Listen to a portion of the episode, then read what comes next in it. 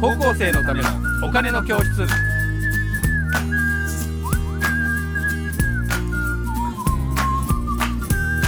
えー高校生のためのお金の教室のお時間です私 MC の山下でございます、えーそしてメインキャスターのはい、えー、福眼経済塾の小田差俊一です。はい小田さん今日もよろしくお願いしますなんかちょっとイントロがまた違いましたね。はいそうですねあ、そうですか。えーいろいろとね、はいえーだんだん飽きてくるとこうやってやらないなとるなるなるほど。えーモチベーションを上げるいかにモチベーションを上げるかというのもねはいえー、大事な課題でテーマございますのではいえーということで、えー今日の課題はですね、これです。えー株主総会報告、えー第何弾か分かりませんが、はいグリーさんね、はいこれは私もよく知ってる会社でございますが、えー小田さんはなんでこの株主総会に行こうと、で、この株を買おうと思ったんでしょうか。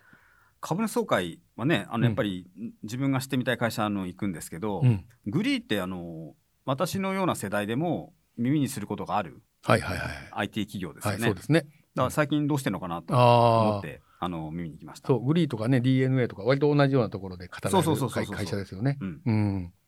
でよく見るとね業績もね決して悪くないんですよ。いや、そうなんですよね。うんうんやっぱり。だからどうしてるかなというはいことでちょっと見に来ました。なるほど。はい。それでですね、えー小田さんがちょっと調べてきてくれたそやうつ。で、スライドを出し知ま識すからがいき、ましょはい、じゃあ行きますよ。次のスライド。はいこれです。えーイン売り3632と、インターネットを通じて世界をより良くする。わかりやすいですね。はい。う。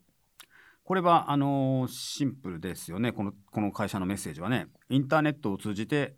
世界をより良くするというテーマの会社超ですシンとプル。うんねで、どうなのかな。田中さんっていう方が創業者はで、い、そうですね。うん。よ40代ですよね。そう、若いですよね。う。うんんだから、あの、サイバーエージェントとかよりちょっと下の世代ですよね。ああ、そうそう、下ですね。うんうんで、っていうのは、そうそう、あのーソニー系の会社に行って、あそうなんですか楽天にでかなり三木谷さんと一緒はにいして、はいはいはいそれで、どうね、さっきちょっと歴史を調べたらば、うんその時楽天時代に私的にうん SNS を始めたみたいですね、自分で。へグリーという。え。そした、らあまりにも盛り上がってきちゃって、すごいですでね。じゅ独立して始めたとそうなんですかい。う会社みたいな。はあ。じゃあ、そこから始まってるんだ。じゃあ、本当フェイスブックみたいな感じですね。なんか自そう分たそちう、でまあ、そういう意味ではジャパニーズズフェイスブックなんですよね。ああ、なるほうんど。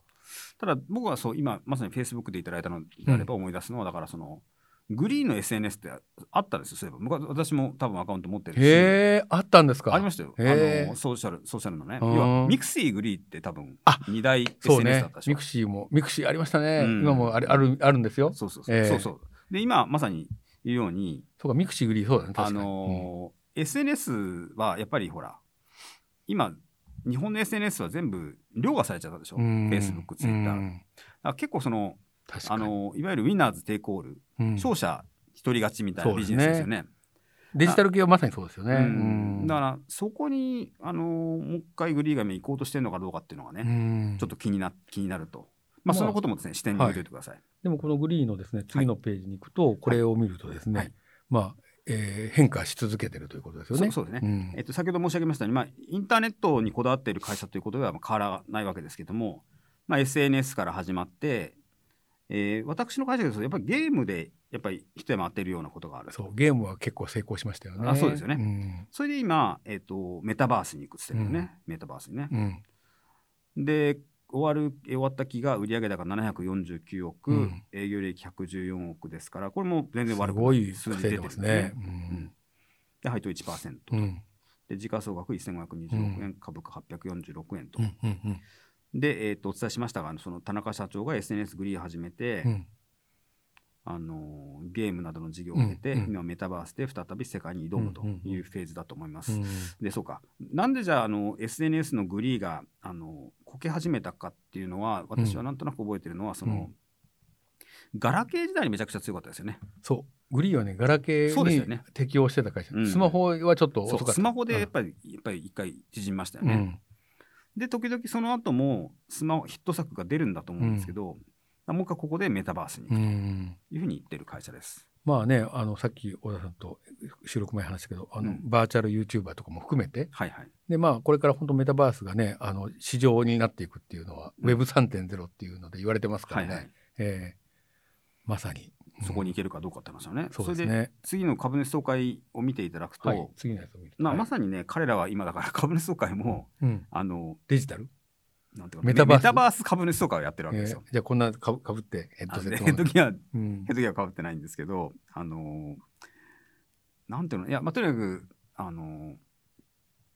普通あの六本木ヒルズのあの高層階の方にあのほらアカデミアがあるじゃないですかああ、ありますあそこであそこあであしそまこしでたやけどやったんだ。うんうん。えーやっぱり男ばっかり男性ばかりが並ぶ役員席で、出席者に20人ぐらいうんうん。で、えー、54分間のものでしたね、で、うんハイブリッドだからあのオンラインの人もいリらアっしルゃるもいればオンラインもいてでオンラインの人を入れると結構な人数になるってことか。どうですかねでもそんなに何十人とかっていう感じですか。うん。ただやっぱ一番ねストレスを感じたのはそのメタバース総会だから、うんあの全部こ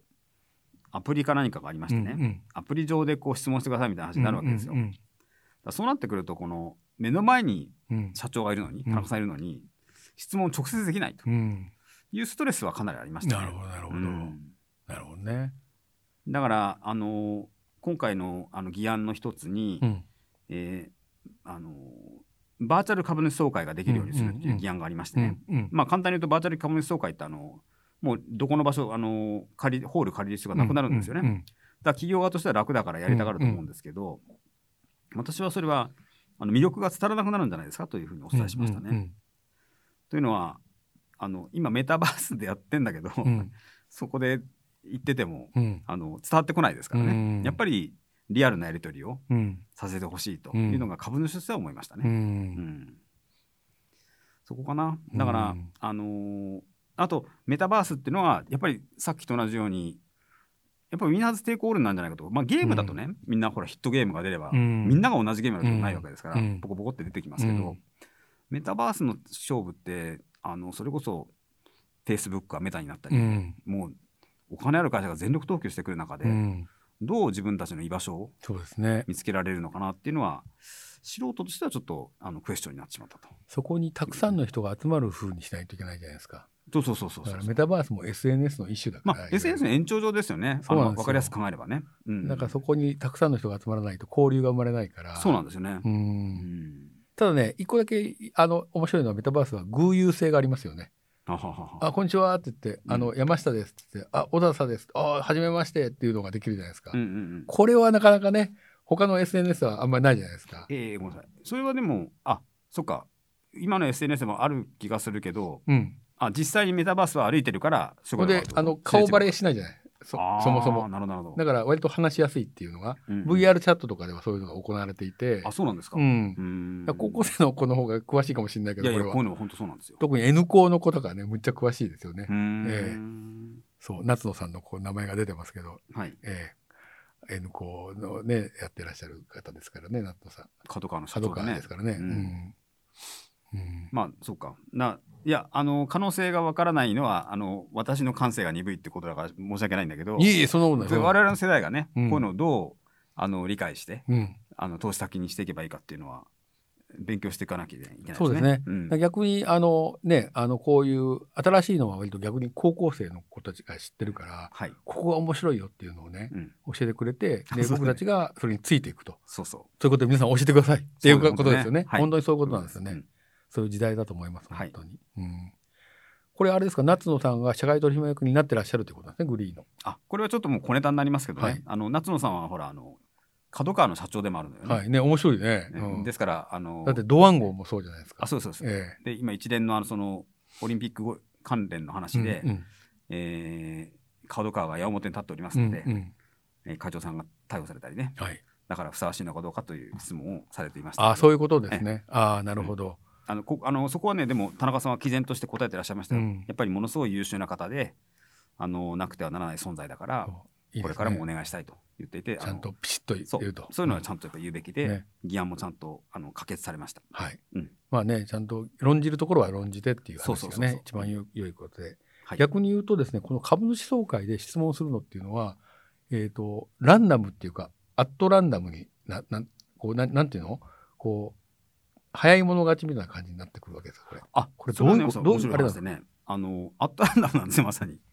そうすると、なんかこう、選ばれたものの質問かどうかわからない。質問の、なんか、し品質の差が出出るみたいなのはないですかあそれはもう全くありおっしゃるありますよねありますありますうんでこの質問果たしてあの適切なのかっていうような時がね、うんあの株主総会の質問聞いてるとあるんだけど、うんうんねえそうそういうのもあるしあこれいい質問だなっていう時ももちろんあるじゃないですか、はいはい。ねえ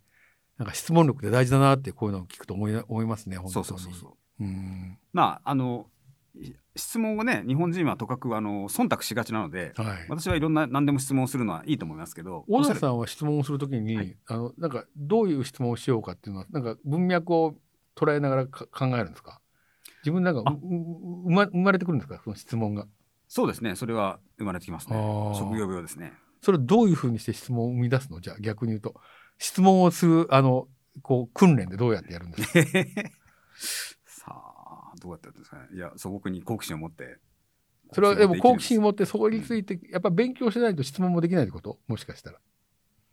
勉強例えばグリーのことを全然知らないまま、そこに行って話してるのを聞いて質問がなんか適切な質問ができるかっていう話なんですけどどうどうですか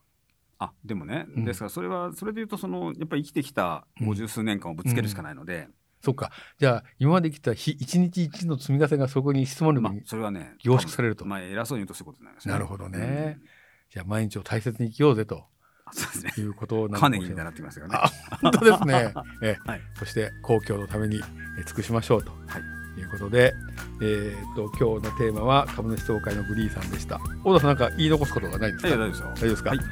えーじゃあということで、えー小田さんあのグリーのお話をありがとうございまありがとうございまししたたじゃあ皆さんさようさようならなら